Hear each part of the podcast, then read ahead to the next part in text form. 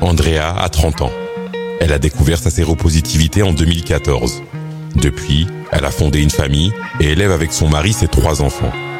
À travers ce podcast, découvrez son parcours, sa vie et son combat contre la sérophobie. Le podcast Vivre avec le VIH, c'est d'abord vivre. Épisode 4.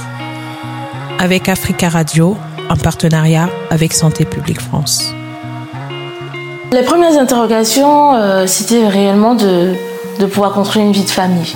Parce que je savais que bon, les traitements allaient me permettre de vivre, ça je le savais, mais de trouver une personne qui allait accepter ça, ça c'était compliqué parce que j'avais déjà entendu dans mon entourage comment on parlait des personnes séropositives.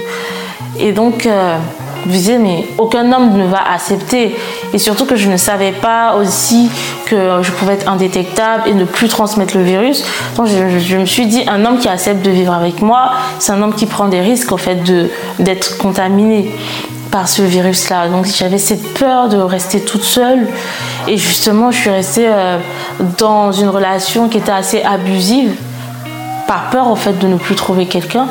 Voilà. Mais euh, Dieu m'a fait grâce, j'ai rencontré une personne avec qui euh, j'ai pu parler de mon statut sérologique et qu'il a accepté tout de suite. C'est-à-dire pour lui, c'était pas un problème. Euh, il voyait en fait, voyait pas le virus comme un frein.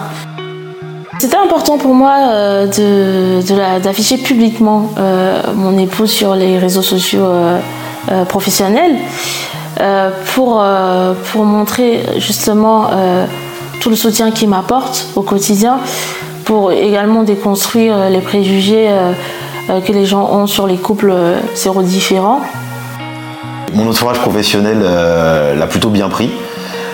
J'ai eu le droit à un certain nombre de questions, ce qui semble assez logique, sur bah, notamment par rapport à nos enfants, si nos enfants avaient rien, si ça allait bien, si moi je prenais pas de risques, ce genre de choses.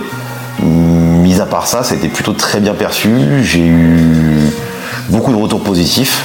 Effectivement, en fait, le, fait de, s'exposer, de montrer que ça n'a pas d'influence euh, sur la carrière, dans le milieu professionnel, je pense que c'est important pour le combat. Euh, Quand je vois qu'au-delà en- d'un interne, j'ai un certain nombre de mes clients, de mes fournisseurs euh, qui sont venus m'en parler, qui ont tous vu ça comme quelque chose de positif en fait. C'était vraiment de pouvoir porter de l'espoir en fait aux gens, voilà, à toutes ces personnes qui souffrent et qui ne croient plus à un avenir. Et euh, aujourd'hui, je ne regrette absolument pas, parce qu'il y a énormément de personnes euh, qui ont pu retrouver euh, goût à la vie grâce à mon témoignage, grâce à des interviews que j'ai données, etc. Quand on me voit maman avec mes enfants, tout de suite on a de l'empathie. On se dit c'est forcément une personne bien déjà. Je sais pas pourquoi, mais on s'est dit c'est une personne bien et qui a été touchée par ce virus-là. Et finalement les gens se disent ça aurait pu m'arriver aussi euh, à moi. Et c'est un, bon moyen de, sensibiliser en, montrant ma vie de famille au, quotidien. Euh, c'est très important euh, pour moi, mes enfants, mon époux, parce que ce sont ces personnes-là qui m'ont donné toute cette force aujourd'hui de pouvoir témoigner, de pouvoir mener cette lutte-là.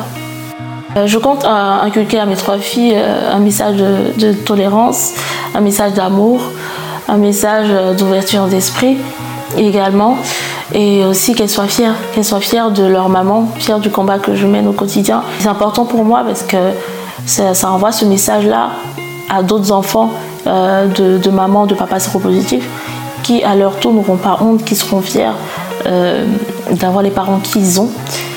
Et euh, en même temps, c'est une sensibilisation qui continue. C'était Andrea, mère de famille de 30 ans, qui vit avec le VIH depuis 8 ans. Vivre avec le VIH, c'est d'abord vivre. Si vous voulez retrouver la suite de mon histoire, rendez-vous sur mon blog viveaprès.org.